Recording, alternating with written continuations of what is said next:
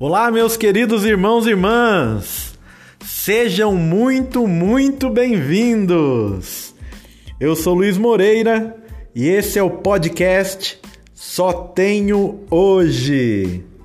Vamos retomar este caminho maravilhoso em busca da alma feminina, partilhando esse livro que tem nos iluminado nesses últimos tempos do John e da Stacey Eldred em busca da alma feminina. Estamos chegando no capítulo 9, quem diria, hein, Rafa? Chegando no capítulo 9, um trabalho já extenso, já passamos por muitas coisas, por muitas irmãs que vieram nos iluminar e hoje é, o dia está mais ensolarado que o normal aqui na nossa região. Temos uma super, ultra, mega power visita convidada. Eu vou aqui chamar o meu companheiro de aventuras, Rafael, e já peço que ele mesmo faça as honras da casa, apresentando essa nossa querida convidada. Você, meu irmão, minha irmã que nos escuta, não perde por esperar, porque ela está aqui hoje, finalmente. Então, passando aqui para o Rafael, meu parça. Diga aí, Rafa, se dá o alô pro pessoal depois introduz as honras da nossa convidada. Olá, Luiz. Olá a todos que nos acompanham. Olá, você, minha querida convidada, linda, maravilhosa. Né? Nem apresentei ainda, mas já comecei a me derreter por ela aqui. É, como sempre, uma grande satisfação. Eu acho, Luiz, que nós mereceríamos um prêmio, porque nós adentramos o universo feminino e nós não fugimos até agora, né? que geralmente acontece com os homens, né? Quando começa a tratar sobre o mundo feminino, a nossa tendência é se esconder em qualquer buraco que apareça. Vontade não faltou, né? Vontade não faltou, mas o, o espírito nos mantém de pé, né? E eu queria já para vocês, meus queridos ouvintes, né, apresentar essa pessoa fabulosa, maravilhosa, esta voz doce como mel, com, com todos, com vocês, senhoras e senhores, a minha digníssima esposa Angélica Libório. Olá, meus queridos ouvintes! Ai, que emoção, gente! O Luiz fez a abertura, até arrepiei. Eu falei, ai, meu Deus do céu! Ao longos capítulos estou aqui acompanhando com eles e que felicidade! É uma satisfação enorme estar aqui com vocês hoje. Eu sou a Angélica, eu tenho 29 anos, vou me apresentar. Sou casada com uma pessoa maravilhosa. Que homem! Que homem maravilhoso! Que homem! Sou casada com o Rafa há quatro anos. Tenho dois bebês, o Davi, de três anos, e o nosso pequeno Henrique, de nove meses. E é uma felicidade estar aqui com vocês hoje. Olha aí, hein? Conseguimos fechar um contrato exclusivo com essa mulher maravilhosa, como disse o nosso querido Rafael que veio aqui iluminar o nosso o nosso dia. Eu queria aqui já, né, fazer uma pequena pergunta para Angélica, né? Ela, né, como mãe de dois meninos maravilhosos. Como tem sido, Angélica, para você, né, que que tem acompanhado também com a gente o podcast? Você tem conseguido, né? Porque eu tenho tido contato com algumas mulheres que são mães também de meninos e elas falam: puxa vida, o podcast está me ajudando de certa forma a olhar, a melhorar o meu olhar para os meninos tudo mais. Você tem percebido isso também na prática como mãe? Tenho sim, Luiz. E engraçado você colocar isso, essa pergunta, porque no capítulo que nós vamos abordar hoje tem uma frase que me marcou muito, que é a verdadeira feminilidade incita a verdadeira masculinidade. E eu, como mãe, eu pude ver que como que essa essa frase é uma verdade. Né? O meu pequeno, o nosso pequeno Davi tem quatro anos já, né? E o quanto ele é, busca ser validado tanto pelo Rafael quanto para mim. E como eu tenho passo mais tempo com ele, o quanto o meu papel enquanto mãe é decisivo. E o quanto acompanhar o podcast até esse momento mostra esse papel ímpar que eu tenho dentro da minha casa, né? Então, eu optei hoje por estar 24 horas na minha casa, sendo mãe, né? Larguei a minha vida profissional e aí eu não tinha a ideia da potência que é eu estar em casa. A partir do momento que eu fui tomando posse mesmo da grandiosidade que é se formar um homem, né? Uhum. E a gente pensa, ah, formar um homem é quando ele tiver 15, 16 anos. Não, muito pelo contrário, é desde agora. Né? Quanto que ele olha para mim ele pergunta, Davi consegue? Uhum. E tá dentro dele, né? Tá dentro dele é, um herói arraigado no coração deles, né? Então é um start que muitas vezes depende da mulher também, da mãe, dar esse start, né? Mostrar a fragilidade da mulher para que esse herói venha para fora, né? Então, quão rico está sendo para mim é, poder colher os frutos. Muito bom mesmo.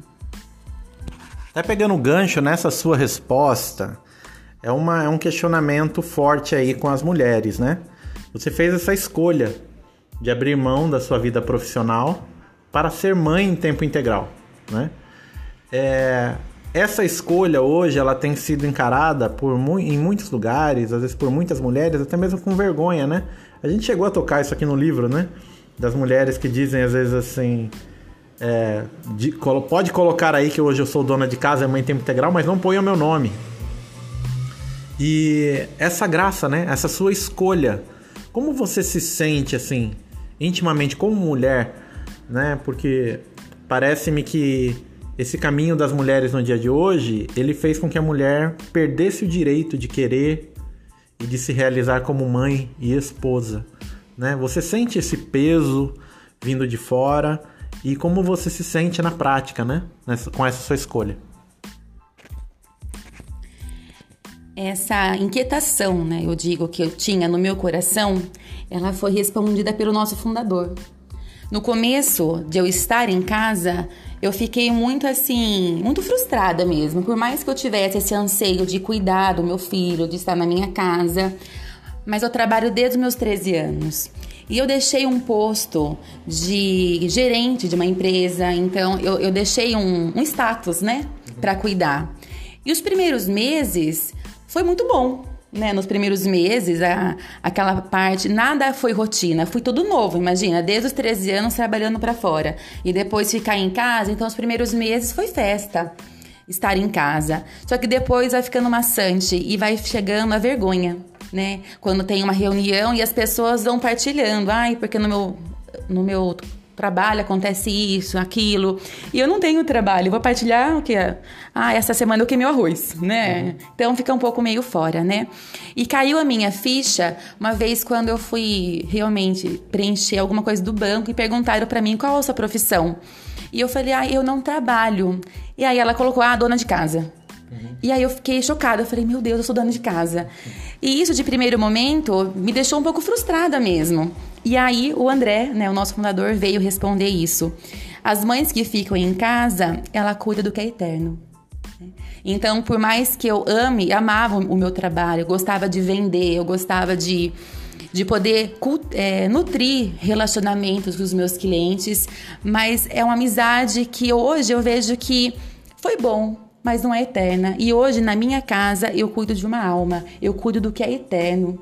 Né? Então isso para mim é muito gratificante. Então hoje quando alguém me pergunta o que você faz, ah, é com muita felicidade que eu falo, eu sou dona de casa, né? Eu estou, eu sou 24 horas dona de casa, 24 horas esposa, sou 24 horas mãe e que alegria, e que alegria eu sinto em poder falar isso.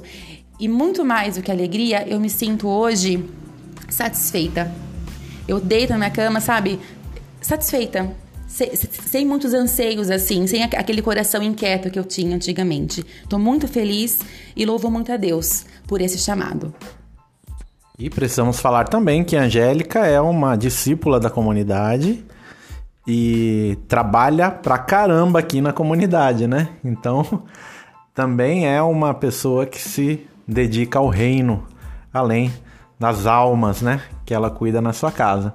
E aí, Rafa, tem uma perguntinha para essa digníssima mulher? Tenho sim. Todos os nossos ouvintes, né, há muito e muito tempo estão se perguntando, né? Afinal, como é possível rezar ouvindo a música da Sandy? Ou aquela outra pergunta, né, Luiz? É, será que a lenda dessa paixão faz sorrir ou faz chorar? Pois é, mas não é isso que eu quero perguntar não, né? Isso vai ficar no ar ainda. É, também pegando esse gancho da, da pergunta que o Luiz fez, né? Eu acho que, é, talvez a Angélica confirme isso, mas para nossa história pessoal, minha e dela, o ano de 2016 foi um ano muito especial, né? Porque o ano de 2016 além de ter sido o ano do nosso casamento, né? E foi o ano, um mês depois que a gente casou, a gente engravidou do nosso primeiro filho, né? Só que além disso tudo, foi o ano em que a gente também adentrou o processo vocacional da comunidade, né? E de lá para cá muita coisa mudou, né? Eu, eu, eu particularmente vejo na minha, na minha esposa uma outra mulher de lá para cá, né? É, eu queria que a Angélica respondesse pra gente, né? Colocasse assim, é, né? Não querendo expor ninguém aqui, né? Mas antes disso, antes de 2016, a Angélica mesmo, ela sempre fala isso para todo mundo, ela trazia muitas raízes feministas, coisas que a gente, graças a Deus, já não vê muito nela, né? Desde que ela entrou no processo vocacional, desde que a gente casou, né? Eu queria que ela respondesse pra gente o que que fez ela é, abandonar essas raízes e qual é a Angélica mais satisfeita, a de antes ou a de depois de 2016? Eu até coloquei na, na questão que o Luiz perguntou, né? Que eu, no final do dia, eu fico satisfeita com o meu dia vivido, né? Satisfeita que eu digo meu coração não tá mais inquieto. Eu acho que a Angélica de 2016 para trás era uma Angélica que carregava um peso muito grande. Um peso de, de ser mulher e ser homem, da minha da relação minha e do Rafael, né? Então eu, eu carregava um peso muito grande, eu era muito controladora. Então tudo tinha que passar pelo meu crivo, né? Então eu, vi, eu, eu vivi muito tempo é, com essas raízes mesmo sendo o homem da, desta relação, né? E quando eu adentrei o processo e eu vi que não era esse o plano de Deus, e, e, e eu poder me abandonar na vontade de Deus, que é eu ser mulher, não é eu ser qualquer outra coisa, é eu me tomar posse quanto mulher, o quanto que foi tirado um peso de mim. Né? Pelo simples fato, não de eu sair do trabalho, isso foi consequência, mas de eu assumir que eu sou mulher, e, e deixar o, o Rafa, no caso, ser o homem. Isso já foi meio caminho andado. Me tirou um peso muito grande. E aí as consequências foi que eu comecei a ver com olhos ternos, com outros olhos, a potência que uma mulher é na vida da sua família, na, no seu lar. E isso fez com que o meu coração, que antes era muito inquieto, gente, eu trabalhava com vendas, então todo dia eu chegava no final do dia eu pensava, não, tenho que bater outra meta. Eu era muito inquieta. E quando eu, eu aquietei o meu coração no aprisco da minha casa, eu tomei, eu tomei posse que aquela era a minha vocação, de estar no seio do meu lar. Do, do meu lar. E o quanto o Rafael, né, ele pôde crescer enquanto homem e o quanto ele vem, tem me ajudado a ser mulher também. Muito bem. Olha, tamo, estamos quase resolvendo transformar esse episódio em uma entrevista com Angélica Libório, porque está indo já muito melhor do que a encomenda, hein? Meus irmãos, minhas irmãs, bora trabalhar porque hoje o trabalho tá intenso. Bora lá!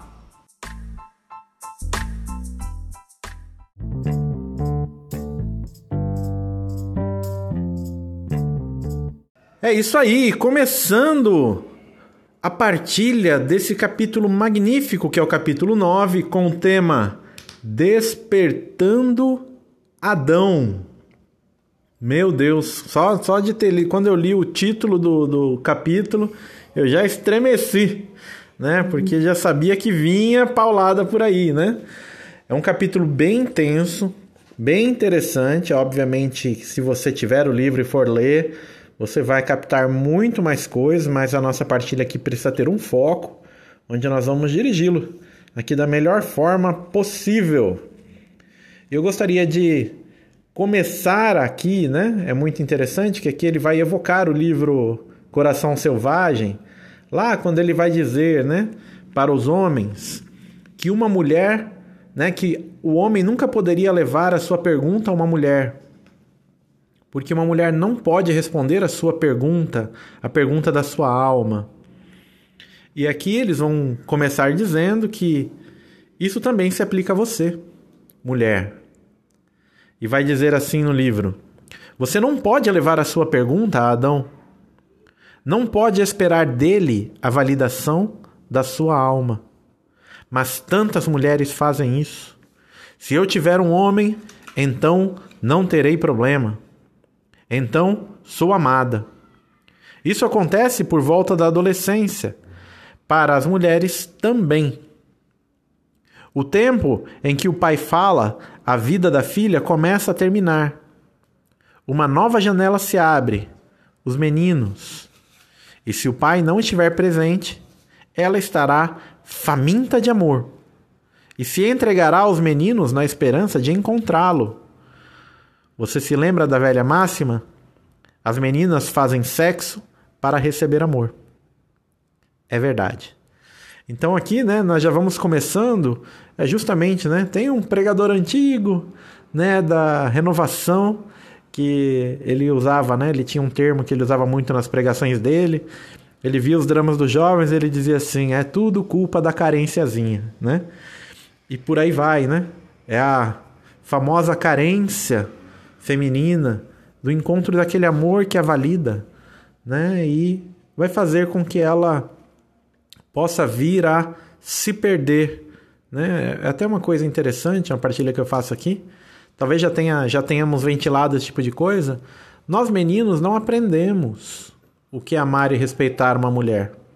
Então é curioso quando aparece na nossa vida uma mulher, uma menina, uma moça que está buscando isso.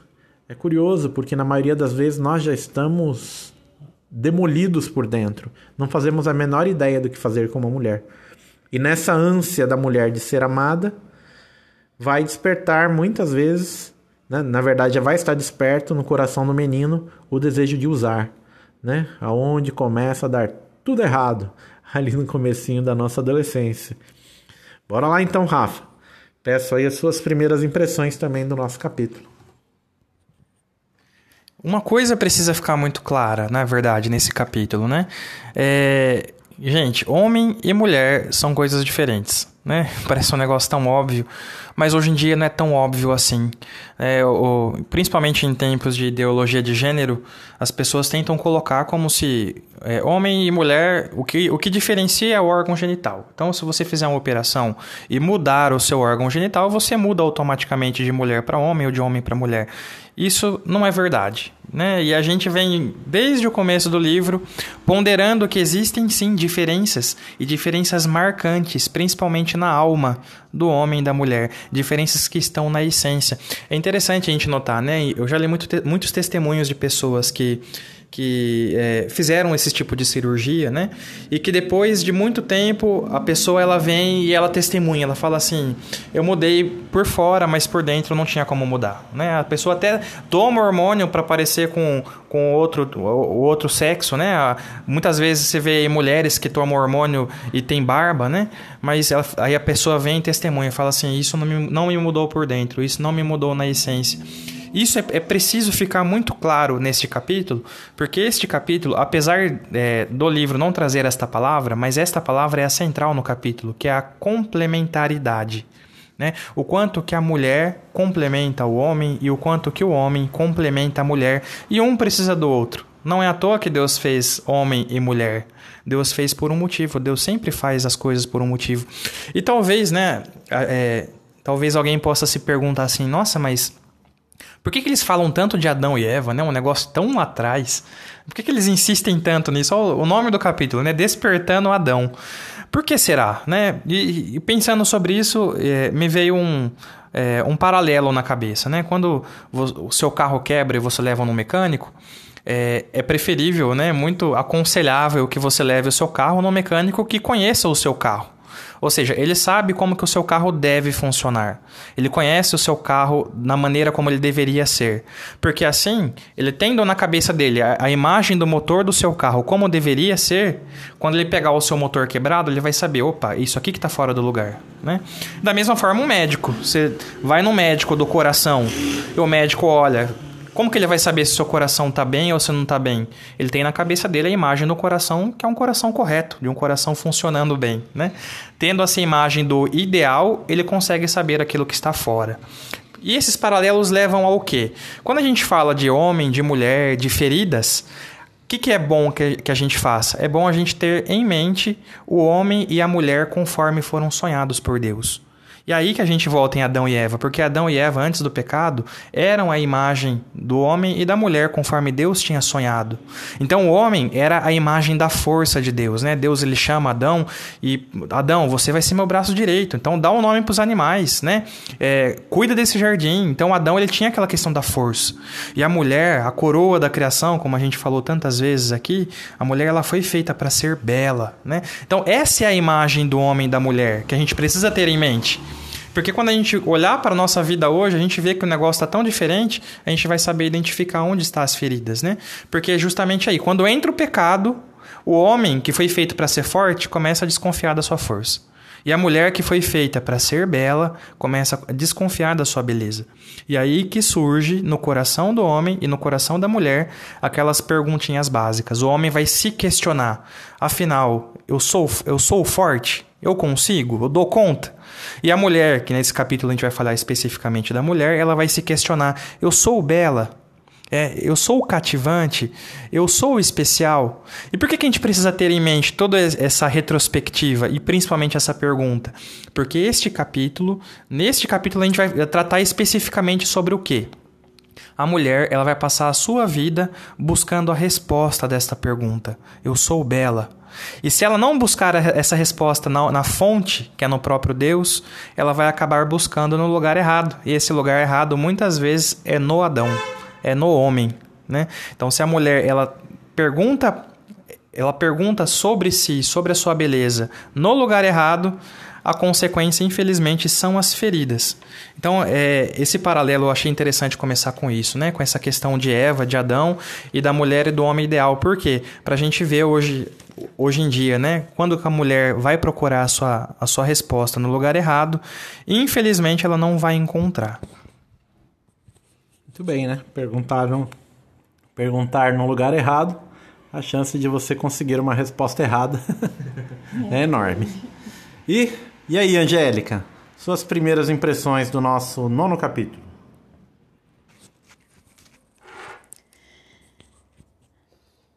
Eu acho que as minhas impressões é uma coisa que vocês já vêm tratando há muito tempo, né? Sobre as perguntas que o homem traz, né? Só que nós, mulheres, também trazemos uma, várias questões dentro de nós, né? Nós também buscamos a validação. Nós, nós buscamos, né? Nós buscamos ser respondidas com as nossas questões. Eu vou chamar essas perguntas, essa validação, como um vazio. A mulher traz dentro de si um vazio, tanto a mulher quanto o homem. E esse vazio foi deixado por Deus para que nós pudéssemos voltar para Deus. Eu vou seguir aqui o meu esposo e vou filosofar agora, viu, Luiz? Uau, hein? Um casal, um casal filósofo. Filósofo e a filósofa. Eu fico imaginando na criação, né? Deus, quando ele criou Eva, ele colocou Adão para dormir. Então, Adão estava dormindo e ele fez Eva, ele criou Eva. E quando ele deu a vida a Eva, eu fico imaginando a troca de olhar. Deus contemplando a, cria, a criação e Eva contemplando o Criador. Aquele olhar foi tão penetrante, Eva ela se viu pelo, pelo olhar do Criador. E a alma dela foi expandida por Deus, criando hoje uma saudade em nós mulheres. Nós temos saudade daquele olhar, do, do olhar do nosso Criador. Por isso, que somente Deus pode nos validar, somente Deus pode vir e responder às questões do coração feminino.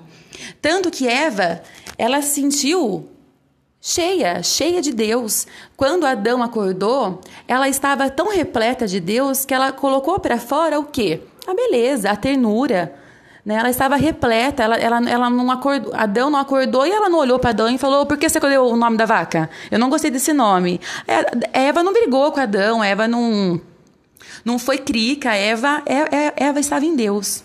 E hoje nós vemos uma mulher, nós vemos mulheres que são de mal com a vida mesmo, porque bus buscam essa validação em coisas, em Adão, e uma coisa que me chamou muito a atenção também é essa validação buscada na pessoa errada, como o Luiz falou, né?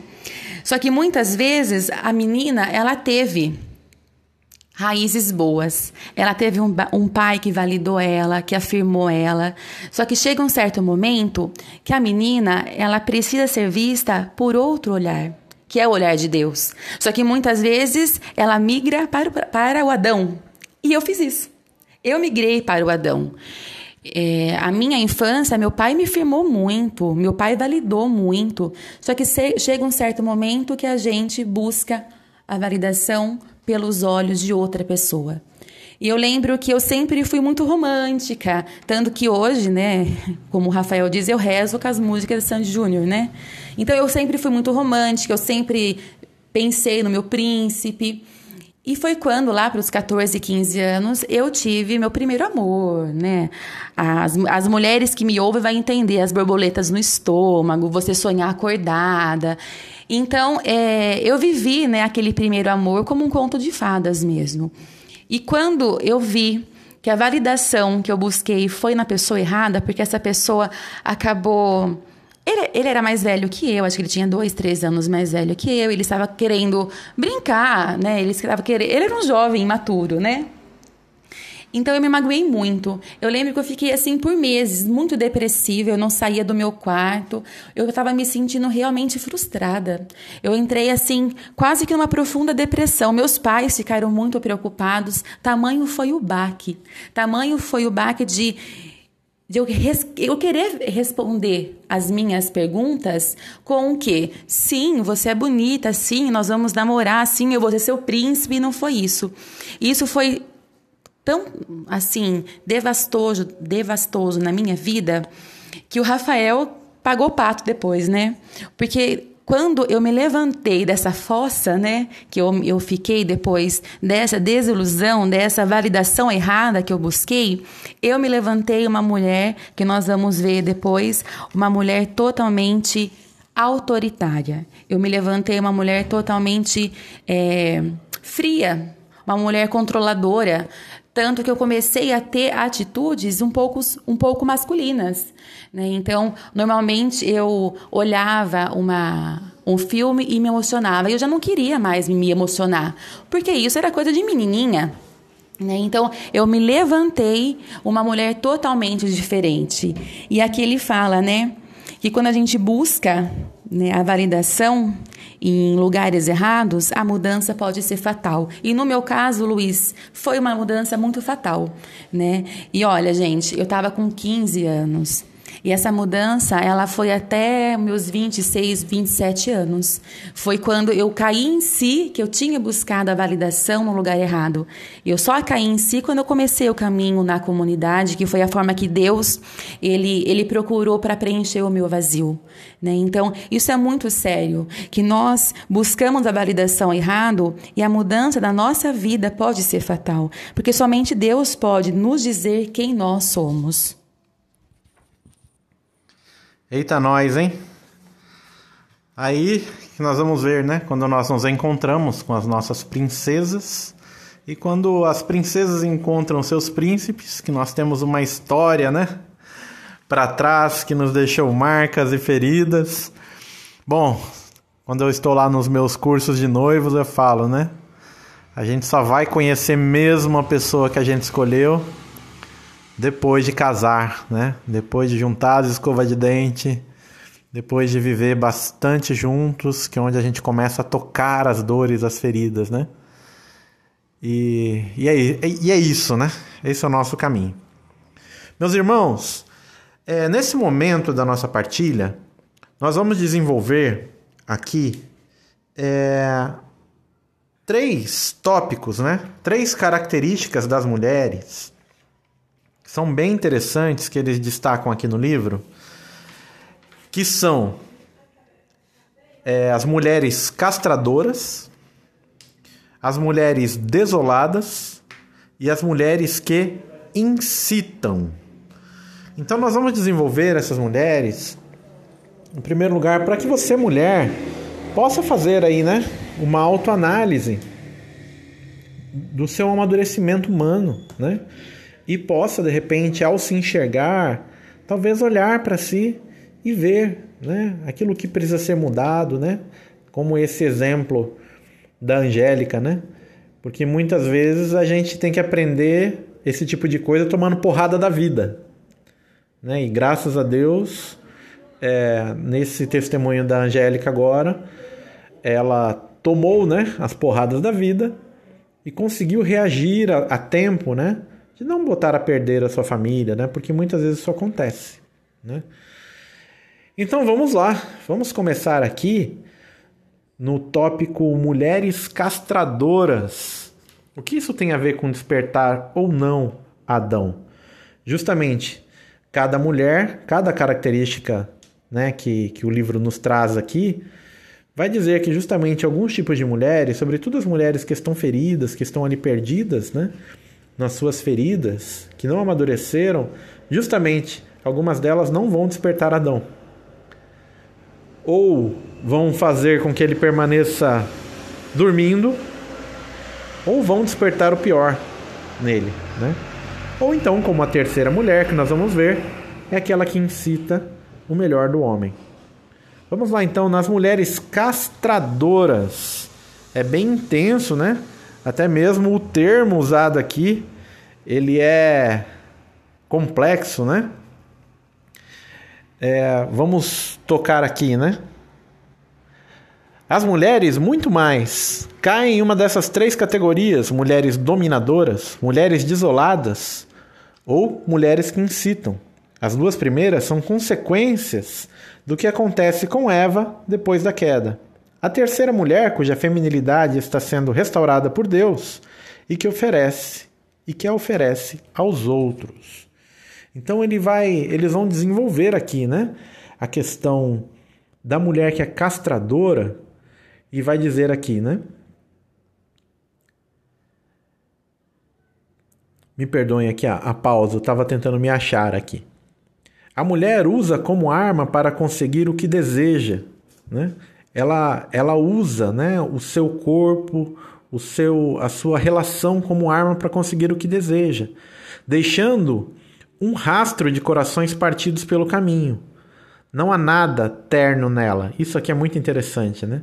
Ternura é a chave para uma mulher, não fraqueza, ternura, delicadeza. Né? Aqui vai falar né, da senhora Fischer. A senhora Fischer, uma viúva rica, é outra personagem castradora. Ela manda em todos à sua volta, dirige seu mundo como uma ditadora, não demonstra nenhuma emoção a não ser sua aversão visível à fraqueza de alguém. Não há nada de atraente nela. As mulheres castradoras enviam uma mensagem clara: Não preciso de você. Eu me nego a ser vulnerável e atraente você não tem nada a me oferecer. Né? Então, quando você toca, né, uma mulher castradora, né, eu, por exemplo, é, quando você está atendendo um homem que casou com uma mulher castradora, você vê justamente um homem desolado, né? um homem arrasado, porque justamente ele foi castrado, né? A sua masculinidade, a sua potência. Sim, é verdade. Muitas vezes esses homens são homens frágeis, são homens que estão feridos, né? São homens, né? A gente até chegou até a falar isso aqui já né? nos outros podcasts, né? Normalmente um homem ferido encontra uma mulher ferida, né? Um homem que não teve a sua resposta, né, adequadamente respondida, é, vai encontrar uma mulher castradora que vai, vamos dizer assim, acabar se deleitando, entre aspas, né?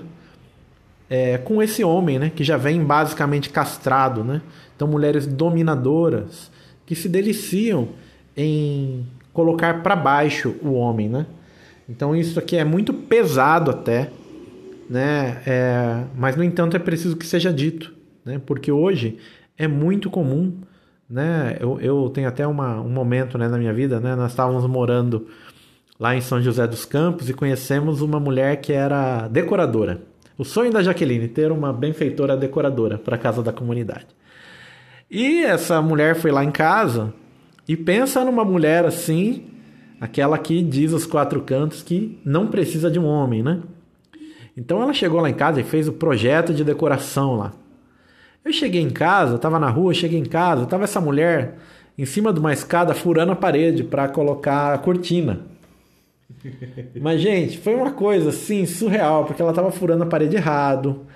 Tá, foi, foi o pior furo de, de cortina de todos os tempos. Mas é interessante que a potência dela era tão grande que eu não me sentia à vontade de dizer tá errado. Porque era assim uma de uma potência tão uma pessoa tão forte nesse sentido que para mim foi muito mais fácil esperar ela ir embora e furar certo do que dizer, né, ei, está errado, né? Vamos, vamos furar certo, né? Porque aquela coisa assim, né? Eu não preciso de um homem para fazer isso, né? Então é interessante, né? Eu só pensava assim, meu Deus, será que essa mulher é casada? Coitado do marido dela, né? Mas isso é muito comum hoje em dia, né? Esse orgulho de não precisar da força do homem. E que me chama muita atenção aqui, né? Esse orgulho de não ser terna. É assustador uma mulher que não é terna, né? É, você se aproxima de uma mulher e, eu, e olha que eu não estou dizendo isso no contexto né, homem-mulher, no contexto sexual. Né? Estou dizendo no contexto social. Você se aproxima de uma mulher e espera ternura e delicadeza. Não que isso seja uma coisa negativa, muito pelo contrário, isso é característica da mulher. Né? Então aqui eu concluo essa minha breve reflexão e peço para o Rafael desenvolver para a gente aí também. Muitas das mulheres castradoras são aquelas que justamente tiveram feridas no seu passado. É, aquelas mulheres que muitas vezes é, se levantam e falam assim, ó, nunca mais eu vou deixar que isso aconteça comigo, né? É, aquela, a gente já falou isso antes, né? Daquelas mulheres que constroem uma muralha em volta do seu coração, né? E deixam de demonstrar qualquer sentimento, né? Então, as mulheres castradoras são aquelas que querem controlar, né? E, e, gente, entendam bem, né? E isso precisa ficar muito claro. Nem sempre uma mulher que é castradora, ela sabe disso. Nem sempre que uma mulher é castradora, ela é maldosa, ela faz isso porque, não, eu tô fazendo isso porque eu quero ser má, né? Às vezes elas fazem isso por medo, às vezes ela, elas fazem isso por um mecanismo de defesa. E é até por isso que é importante a gente estar tá falando isso, a gente está partilhando. E, e, vocês, mulheres que nos, que nos escutam, né? Que façam essa reflexão na vida de vocês. Será que eu tenho sido assim? Será que eu tenho escondido a minha ternura? Será que eu tenho enxergado isso como uma fraqueza? Porque aqui no livro eles tratam até de uma maneira meio pesada, né? Tem uma frase que eles falam assim: as mulheres que são as castradoras são aquelas que fazem os seus maridos urinarem sentados, né? Ou seja, elas retiram a masculinidade dos seus maridos, elas querem fazer. Então, são aquelas, eles vão dar vários exemplos, né? Eles é, são aquelas que proíbem o marido de andar de moto porque é perigoso, então é, proíbe o marido de sair com os amigos porque isso não deve acontecer, o marido não pode jogar bola. Então, é aquela mulher que quer ter tudo em suas mãos, né? Todas as decisões da casa é ela que quer tomar, os compromissos da família ela, ela é, faz sem consultar o marido, né? E, e, vários e vários outros contextos que a gente consegue identificar isso com, com bastante clareza. É, as mulheres castradoras também são aquelas tipicamente ciumentas, né? Aquelas que, é, de, de maneira nenhuma, querem correr qualquer risco. E, e a gente, infelizmente, acaba vendo muito isso, né, nesses dias atuais que a gente vive, né? As mulheres que que de uma maneira ou de outra é, querem ter um, todo o controle da situação, principalmente por conta dessa cultura que a gente chama que é a cultura do feminismo, né? É, muitas mulheres não sabem disso, né? A própria Angélica, ela está aqui, ela pode confirmar. Mas é, no dia em que falaram para ela, viu, você tem traços muito feministas, ela falou, imagina, eu, né? Você está ficando louco, né? E depois ela foi descobrindo isso dentro dela. E é uma realidade. Porque a cultura muitas vezes sem que a mulher perceba, vai mostrando isso para ela, você não pode ser fraca, você tem que estar por cima, você tem que estar no comando, você não precisa de homem de maneira nenhuma, né? Então a mulher castradora é aquela que tipicamente diz, eu não preciso de ninguém. Né?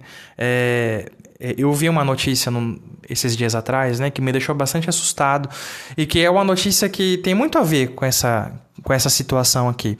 Fala assim que tinha algumas cientistas, mulheres, que elas estavam é, desenvolvendo uma forma de fabricar, entre aspas, espermatozoides de células tronco. né? Então ia tirar células tronco de mulheres, iam através dessas células iam fabricar espermatozoides para poderem fecundar em outra mulher e assim poder dizer nós criamos vida sem precisar de homens, né? Isso é assim, desculpem a palavra, mas isso é puramente diabólico, né? É, é contra tudo aquilo que a gente vinha falando no começo, né? O sonho de Deus, a complementariedade entre o homem e a mulher e a mulher castradora é aquela que é, de uma maneira ou de outra, mesmo sem perceber, ela levanta uma bandeira. Eu não preciso de ninguém. O que acaba não sendo saudável para a própria mulher. E aí, Angélica, alguma palavra a dar sobre essas mulheres? Culpada. Graças a Deus redimida. Mas eu por muito tempo eu fui uma dessas mulheres. Interessante o Rafael colocar, né, que uma das consequências, né, muitas mulheres, ela não, elas não sabem que são, né, as mulheres castradoras. Eu vou pôr as mulheres controladoras aqui, tá? Então, essa, é, as mulheres controladoras, mulheres ciumentas. É, o Rafael, ele padeceu muito na minha mão, né? E eu não falava que era ciúmes, eu falava que era zelo. Eu tenho zelo por você, eu tenho zelo pela nossa relação, né? E isso chegou um cume uma vez de ele estar tá na faculdade e as pessoas forem tirar foto e ele não sair na foto de medo de eu ver e puxar, né, o DNA de todas as mulheres que estavam perto dele, né? E isso para você ver até onde eu já cheguei, né? E aqui é, a Stacy fala, né? São mulheres que ela já fala, né? Ela não precisa de nada de seu homem. Eu acho que depois daquela tragédia que foi o meu primeiro amor, eu tomei isso para mim, né? Então, eu sempre fui uma mulher controladora, né? E para mim, eu não precisava de nada do homem. Então, eu comecei a trabalhar muito nova e isso fez com que eu desvinculasse muito do meu pai. Então, era para mim comprar uma coisa, eu tinha dinheiro. Era para mim sair, então com 18 anos eu já tinha uma moto porque eu já tinha guardado dinheiro. Desde os 13 anos trabalhando, eu consegui comprar uma moto à vista. Então, eu foquei na onde? No meu trabalho. Eu vou ser boa nisso. E o mais interessante que o pecado original, ele é tão, ele começa a ganhar raiz. E eu comecei a ser boa, não porque eu queria ser boa mesmo, uma profissional, mas eu me comparava muito com o um homem. Eu quero ser melhor que tal vendedor, eu quero ser melhor que tal fulano. E eu comecei a competir. E a mulher muitas vezes não sabe que ela está competindo com o homem. E sendo que ela não precisa competir com ninguém. Deus a fez única, né? Você, mulher, você é única. E você é única perante o Senhor. Então você não precisa competir com o seu esposo, competir com o seu irmão, com nada. E essa mulher castradora, ela não castra somente o seu esposo. Ela castra todos os homens à sua volta. E eu vejo muito isso que muitas vezes, sem saber, eu castrei o meu irmão. Muitas vezes eu tentando, como eu disse, eu não falava ciúmes, eu falava zelo, né? Então, tentando zelar pela vida do meu irmão, eu sabotei muitas coisas dele, que, é, que era preciso que ele é, desenvolvesse. O, o, eu, sou, eu sou bom, eu consigo, eu vou lá e vou fazer. Então, eu sabotei muito meu irmão, porque eu, te, eu queria ter controle não só da minha vida, a mulher controladora, essa mulher castradora, ela não quer ter controle só da sua vida, ela quer ter controle da vida das pessoas que tocam a vida dela. Então, para mim, eu sabia o que eu ia fazer, tudo o que eu ia fazer, mas eu queria saber o que o Rafael ia fazer, eu queria saber o que o meu irmão ia fazer, eu queria saber o que todo mundo ia fazer para poder controlar. E engraçado que o Luiz fala aqui, né? Que ele colocou que ternura é a chave para uma mulher. Né? Que a, o homem se aproxima da mulher e a primeira coisa que ele pensa em receber é uma ternura, é uma delicadeza, e a mulher se sente fraca fazendo isso. E eu me sentia muito fraca fazendo isso. Né? Então, eu comecei, né, eu até falei na primeira parte, que eu comecei a ter algumas atitudes masculinas. E realmente eu tinha algumas atitudes masculinas, tanto que eu entrei numa luta. Tanto que eu, eu, eu, eu, eu, conversava com um homem como se fosse um outro homem. Sabe? De bater no braço, sabe? Umas coisas bem assim, grosseiras. Porque eu, no meu interior, pensava: se eu vou ser terno, eu vou ser fraca. Eu comecei a ouvir, morrendo de medo, agora confesso, assistir filme de terror. Que eu falava: não, eu gosto. Filme de terror, quem tem medo são as menininhas. Gente, eu morria de medo depois, não conseguia dormir. Mas eu, para mim, eu tinha que provar que eu não era fraca. Eu tinha que provar que eu era grande, que eu, eu também podia fazer isso. E no início do meu namoro, no início do meu noivado, o Rafael padeceu muito por isso. Porque eu não lembro quantas foram as vezes que eu falei para ele: eu não preciso disso, não preciso de você. Né? E o Rafa, ele hoje ele consegue né, é, suprir todas as necessidades do nosso lar. Mas por um bom tempo, eu acho que o primeiro ano de casamento, eu supria as necessidades do lar. E isso, gente, você imagina, uma mulher controladora, bancando a casa, criei asa, né? Então, muitas vezes, eu colocava o Rafael muito para baixo mesmo. E eu não via que o Rafael e eu é, tínhamos que buscar a complementariedade. E isso custou a ver. Então, quando eu tomei posse, da minha vulnerabilidade, quando eu deixei o Rafael ser o meu porto seguro, parece que as coisas ganharam forma. As coisas ficaram, criaram os seus. Criar, é, o alicerce ele, ele ficou firme, porque o alicerce da minha casa, da minha vida, era em cima das minhas decisões. E a mulher, ela precisa. É, quem é forte para a mulher é o homem. Tanto, ah, e quem é doce para o homem é a mulher. Né? Então, essa complementariedade tem que existir. E custou eu eu entender isso. Hoje eu posso dizer, ainda há alguns traços. Eu preciso é, voltar muitas vezes a, a, ser, a, a, me olhar com os olhos de Deus, porque senão é, é, inevitável. Hoje em dia a sociedade nos faz querer ser fortes, né? nos faz querer não ser dependentes, nos faz ver que a, a ternura é uma fraqueza. E indo aqui para o segundo tópico, né? As mulheres desoladas. E vai, a reflexão é a seguinte: as mulheres desoladas não parecem, a princípio, ser tão castradoras. Não atacam ou dominam, mas também não atraem. Sua mensagem é simples: não há nada aqui para você. As luzes estão apagadas. Elas ofuscaram seu esplendor. Não há ninguém em casa. Um homem em sua presença não se sente convidado. Sente-se indesejado. É uma forma de rejeição, de castração, sem dúvida. Mas é mais difícil de detectá-la porque é muito sutil. Aqui que está a encrenca desse perfil, né? Porque é difícil, né? Como a gente acabou de falar, né? Pode ser que muitas mulheres que nos, nos ouvem é, precisem da ajuda, muitas vezes, do marido, né? Para dizer, você acha que eu sou assim? Né? Porque certamente é difícil de aceitar que se é que não se é tão bom quanto esperava, né? Isso é uma coisa muito difícil, né? Então eu acho muito interessante, nós acabamos de falar, né?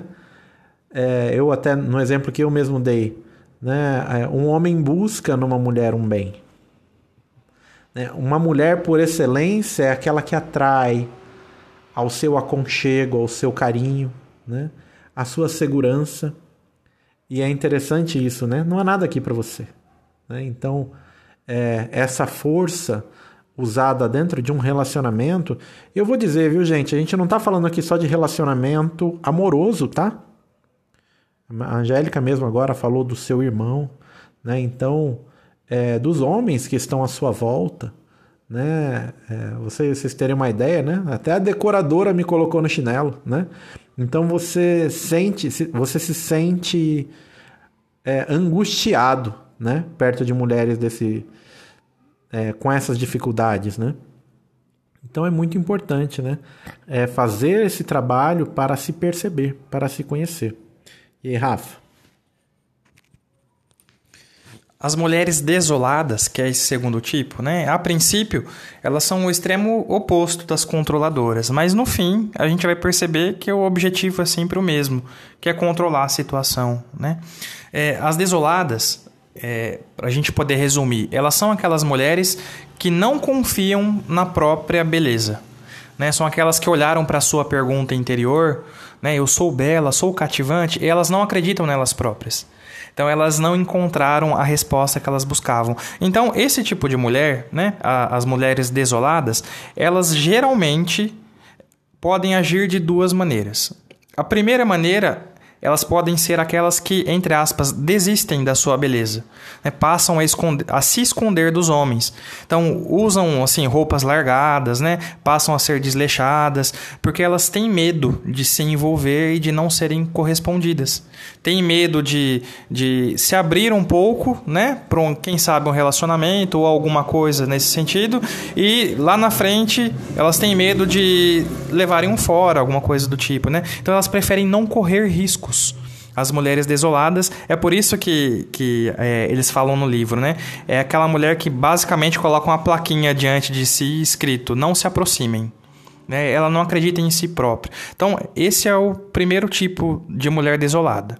Né? Porque a mulher desolada ela podem ter, elas podem ter é, dois comportamentos. E o segundo comportamento são aquelas que, por também não confiarem na própria beleza, se utilizam de meios desesperados para chamar a atenção dos homens ou para querer manipular os homens. Né? Então, se a castradora, que a gente falou, ela faz uso do autoritarismo, a desolada é aquela que vai fazer o drama, né? que vai fazer a, novela mexicana que a gente fala, né? vai conseguir as coisas na base do choro, na, nas bases do. É, na, na base do Fugiu a palavra.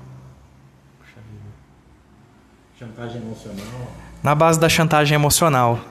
Então, é, enquanto a castradora é aquela mulher que empina o nariz e fala assim: Eu não preciso de ninguém, a desolada, ela costuma ser, principalmente esse segundo tipo, aquela que vai tentar suprir as suas próprias carências nas outras pessoas, principalmente nos homens, né? Não raramente são aquelas que trocam de amores sucessivamente. O livro ele vai dar o exemplo da mulher samaritana, né? Que teve vários maridos e, e Jesus percebe isso nela, né? Jesus pergunta: chama seu marido? E ela fala: não tenho marido, né? Porque ela teve vários, porque ela vai buscando este amor nos homens.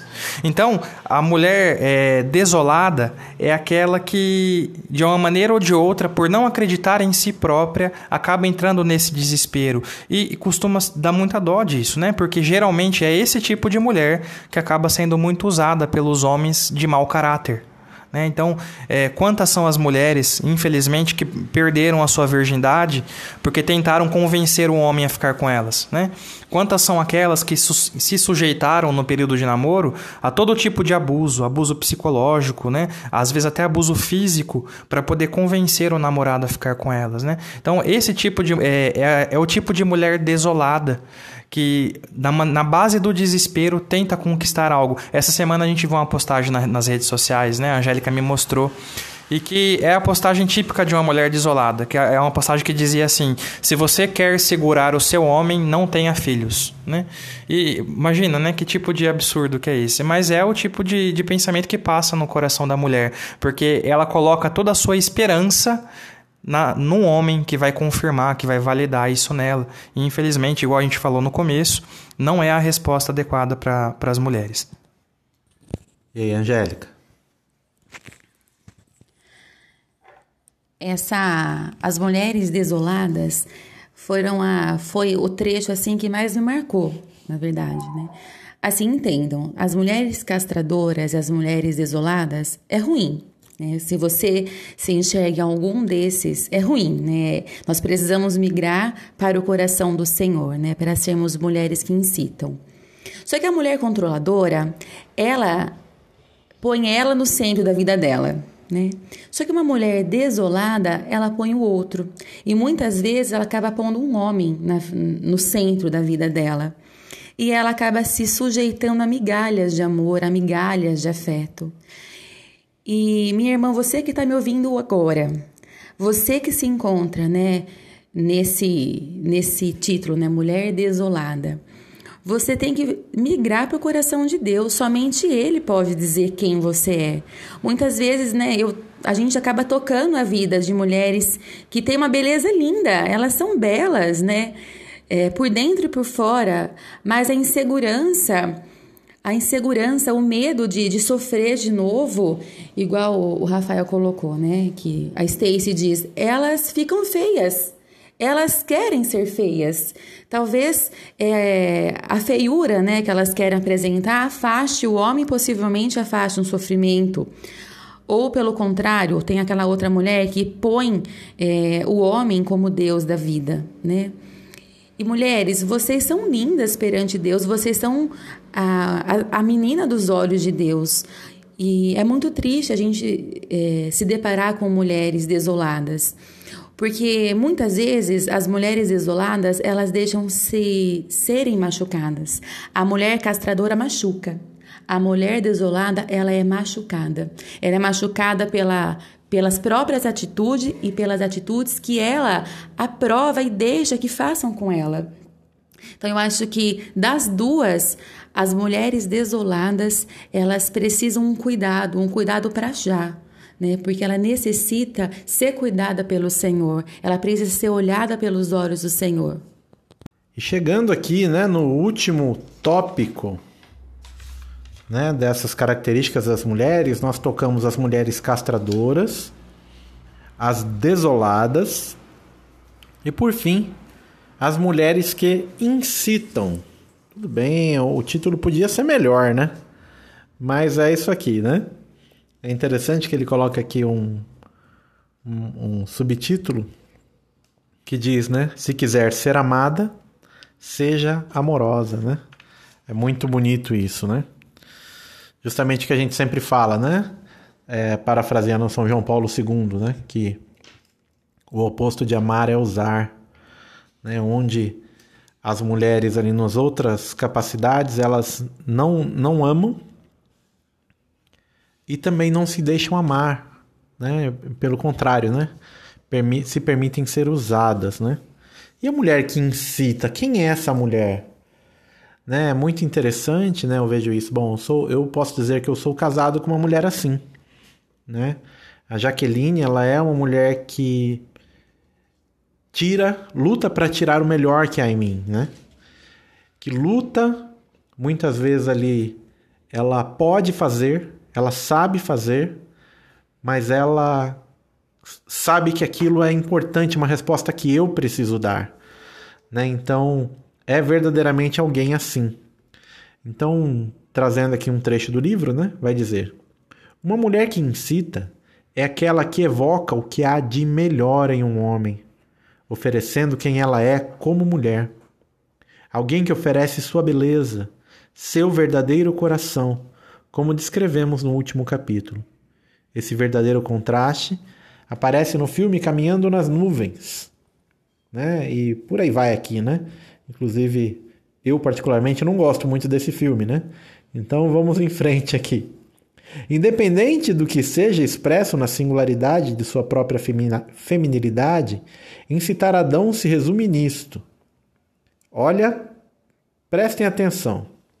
Incitar Adão se resume nisto: precise dele e acredite nele. Minhas irmãs, nós não estamos falando do príncipe encantado, do marido, do namorado. Pode ser seu irmão, seu amigo, seu pai. Precise dele, acredite nele, mais do que, do que qualquer outra coisa. É isso que um homem precisa ouvir de sua mulher. Preciso de você. Preciso de sua força. Acredito em você. Você tem o que é preciso. E uma, um parêntese que abrimos né, durante todo o livro aqui é nas mulheres que escolhem, que optam pela vida celibatária. Né? Ou seja, elas não escolheram casar. Elas casaram-se com o Rei Eterno, né? E no entanto, eu acho magnífico ver uma mulher que é ordenada na sua capacidade de amar, que é uma celibatária, e ela consegue tirar sempre o melhor que há nos homens que estão à sua volta. Isso é magnífico. Né? Isso é a beleza né, da vida da igreja. Né? Ela não deixou de casar porque ela não precisa de um homem. Ela deixou de casar porque ela escolheu o eterno. Né? E e, e a sua missão não acaba. A sua missão diante de qualquer homem é justamente precisar e acreditar deles, neles, né? Isso é muito legal, né? Nós que temos essa experiência das celibatárias na vida da comunidade, é muito legal, né, quando nós bebemos dessa graça. Diga aí, Rafa. Exatamente, Luiz. E o que precisa ficar muito claro, né, para a gente falar sobre esse terceiro tipo de mulher, é o seguinte: todas as mulheres, sem exceção, todas as mulheres produzem um efeito nos homens ao seu redor. Agora, se esse efeito é positivo ou é negativo, aí depende da mulher. Porque, por exemplo, as mulheres castradoras, as desoladas, elas fazem um mal para os homens ao seu redor. Porque os homens eles precisam demonstrar a sua força. Os homens eles precisam se sentir é, importantes, eles precisam sentir que eles dão conta. E as mulheres castradoras e as desoladas, elas não permitem ao homem que ele seja o herói. Né? Aqui no livro vai falar sobre isso. Agora, esse terceiro tipo de mulher, que é a mulher que merece o joinha, é a mulher que incita o homem. Incita em que sentido? Ela demonstra as. É, a sua ternura, ela demonstra a sua beleza, né, na, na forma ampla que a gente vem trabalhando, e desta maneira, é, precisando do homem, demonstrando para o homem, viu, eu preciso de você, viu, você é capaz, ela acaba confirmando o homem, validando-o na sua masculinidade, e esse sim é o tipo de validação que Deus espera, né? A complementaridade que a gente vem falando desde o começo. Aquilo que a mulher pode fornecer ao homem e o homem pode retribuir à mulher. Então, esse terceiro tipo de mulher é a mulher que retira do homem, muitas vezes o homem que está lá paralisado, é a mulher que consegue trazer o herói de dentro deste homem, né? Viu? Haja, é, faça algo por mim, né? Eu, um exemplo vinha na minha cabeça enquanto eu li esse capítulo, né? Se você pega uma mulher terna, uma mulher, uma mulher modesta, que entra no ônibus lotado, por exemplo, né? Não vai demorar muito para que algum homem é, se sinta chamado a ceder seu lugar. É muito natural, né? Você percebe que a mulher, pela sua própria singeleza, ela desperta isso no homem. Agora experimenta que uma mulher, sei lá, uma feminista com a cara fechada, né? Ela que está lá exalando grosseria, entra no ônibus, ela vai viajar o caminho inteiro de pé. Porque nenhum homem se sentirá incitado a ser um herói, né? Muito pelo contrário. Vai que eu, eu ceda meu lugar e ela ainda me deu uma patada, né? Apanha, né? Pois é. Exatamente. Então, é um, é um exemplo tão bobo, mas é algo que é muito real. Uma mulher, quando ela se deixa ser feminina, ela desperta no homem o desejo de ser masculino. Então, aquela frase do início, né, que poderia resumir tudo isso. A feminilidade incita a verdadeira masculinidade. Eita nós, hein? História é essa que o Rafa anda dando um lugar para para umas e outras aí na, no, no ônibus, Angélica? Depois ele explica melhor pra gente isso aí. Diga aí, Angélica. Eu também achei que o título poderia ser melhor, viu, Luiz? Mulheres que incitam, né? Eu, eu prefiro mulheres virtuosas aqui, né? É, a gente não sabe, né? Talvez seja um problema da tradução, né? É, as mulheres que incitam o melhor no outro, né? Igual a, o sublink aqui, né? Se quiser ser amada, seja amorosa e me fez lembrar da carta de São Paulo, né, onde ele, ele pede que os, as mulheres sejam submissas aos homens e os homens ame as mulheres como Cristo amou a igreja. E se você parar para pensar, por que São Paulo não falou mulher, tem que amar também o homem? Ele não deu essa ordem, né, essa diretriz para nós mulheres, porque é uma coisa inerente a nós. Nós não sabemos fazer outra coisa senão amar é uma coisa nossa. Nós não sabemos fazer outra coisa senão se doar, ser amor. Então, uma mulher que ela, ela, ela encontra o verdadeiro sentido do ser mulher, ela toma posse desse sentido e as pessoas ao, ao seu redor tomam o lugar que é deles mesmo. Uma mulher que incita é aquela que evoca o que há de melhor em um homem, oferecendo quem ela é como mulher. Vou pôr aqui uma intimidade minha e do Rafael. É, Eita, na comunidade, nós temos assim. Todo ano a gente responde um questionário, né? Como que tá a nossa vida, como que tá a nossa vida de oração, a nossa vida matrimonial, tudo, né? E o conselho, né, vendo aquilo, nos dá metas para melhorar mais, né? Interessante que no final do, de um ano, bem no comecinho, né, do nosso caminho vocacional, veio uma meta a ser atingida do Rafael para mim. E eu achei interessante aquilo. Eu falei, a minha formadora falou: olha, você, a sua meta é fazer o Rafael ser mais homem. O Rafael ele tem que crescer como homem. Aí, na, né, eu, né, muito não sendo submissa, eu falei, mas então dá para ele a meta, né? Uhum. Ela falou, não, a meta é sua. Eu falei, que raio, mas eu já tenho as minhas metas, agora eu vou pegar uma meta do Rafael também, né? E eu só entendi que a meta era minha porque eu só consigo, ele só vai conseguir ser homem quando eu tomei posse do ser mulher. Então, eu tomei posse do meu ser mulher, eu consegui fazer com que ele fosse homem da nossa relação e ele crescesse como homem. Tá aí o poder dessa mulher virtuosa, né? da mulher que ela é verdadeiramente feminina, dessa mulher que ela exala amor, ela exala ternura. Uma mulher que ela não precisa falar, ela não precisa gestos, só o olhar dela já é eterno. Né? Então é essa mulher, modelo de mulher que nós precisamos ter, né? Então, é, para mim, essa mulher que incita é uma mulher extremamente virtuosa, uma mulher que ama, é uma mulher que, igual o Luiz falou, sabe fazer, sabe, mas por amor ela, se, ela deixa de fazer algo para poder incitar que o outro faça, para poder fazer com que o outro cresça. Então, que nós sejamos essas mulheres, né? Essas mulheres que incitam o melhor no outro. Muito bem, e deixando aqui, né, bem claro, né, para os nossos ouvintes que às vezes não, às vezes não, né, que não sabem dos nossos bastidores, é, nós deixamos sempre aqui na rodada dos comentários a Angélica por último, por um pedido dela mesma, tá? Então, a gente sempre deixa aqui os nossos convidados à vontade, então foi um pedido dela, atendido prontamente por nós aqui para que ela também ficasse bem à vontade.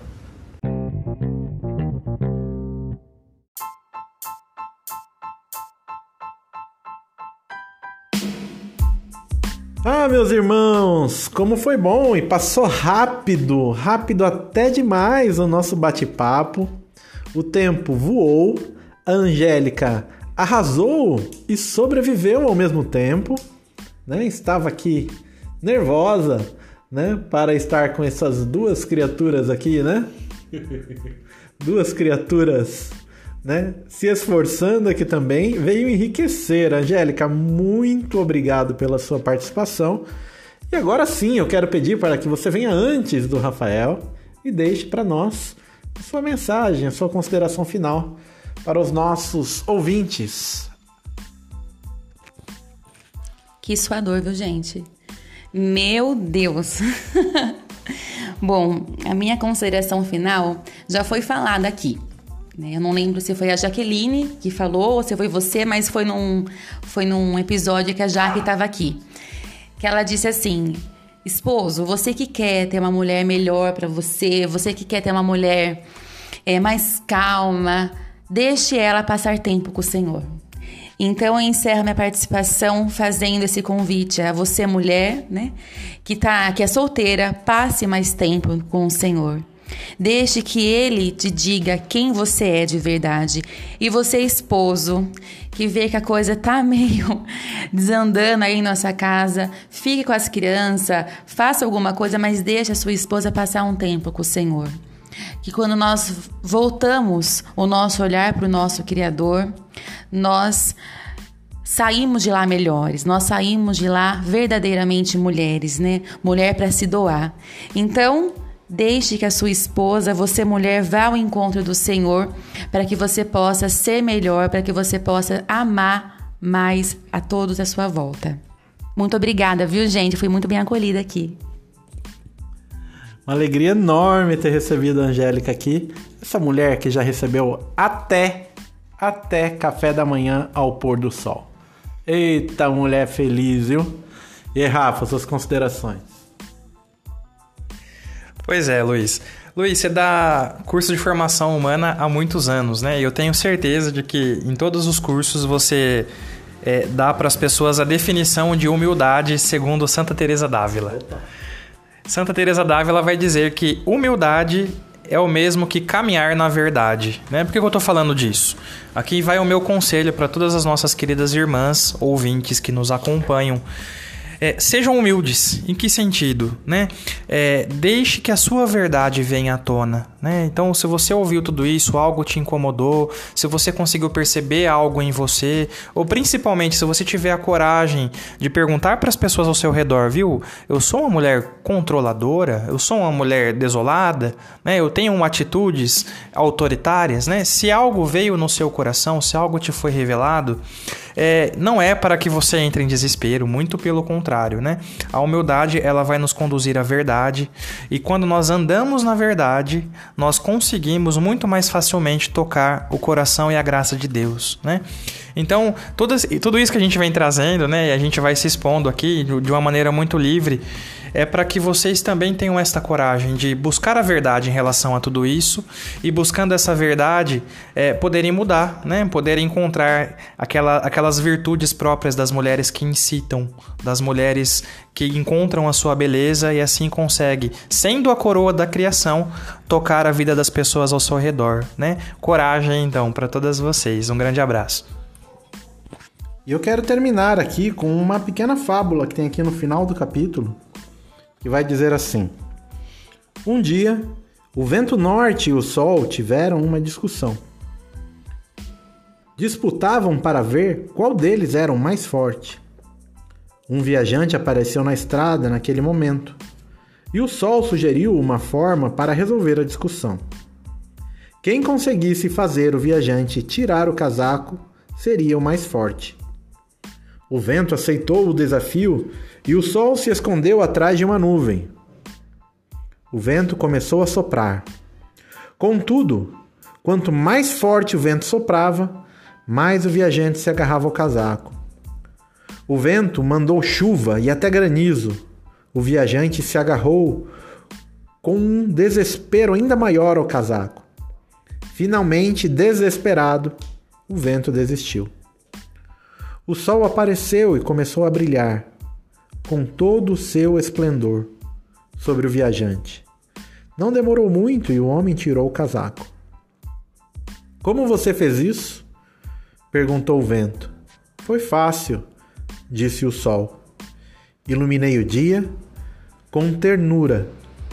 Consegui o que queria. Que fique isso para o seu coração. Queridas irmãs, restaura a ternura do teu coração. Peça para Deus, sabe? Se coloca diante do Santíssimo Sacramento e peça para que Ele restaure a tua ternura. É da tua ternura que nascerão os teus filhos como homens sadios, o seu marido como um homem realizado e os teus irmãos como homens dignos de estarem aqui nessa terra e de poder cumprir a sua missão também. Queridos irmãos e irmãs, que alegria ter estado mais uma vez com vocês. Peço mais uma vez, vá lá, siga os nossos perfis nas redes sociais, especialmente no Instagram, para ficar por dentro de tudo que fazemos. Nos ajude compartilhando esse conteúdo, tem sido magnífico para nós, tenho certeza que para vocês também. E vamos ficando por aqui.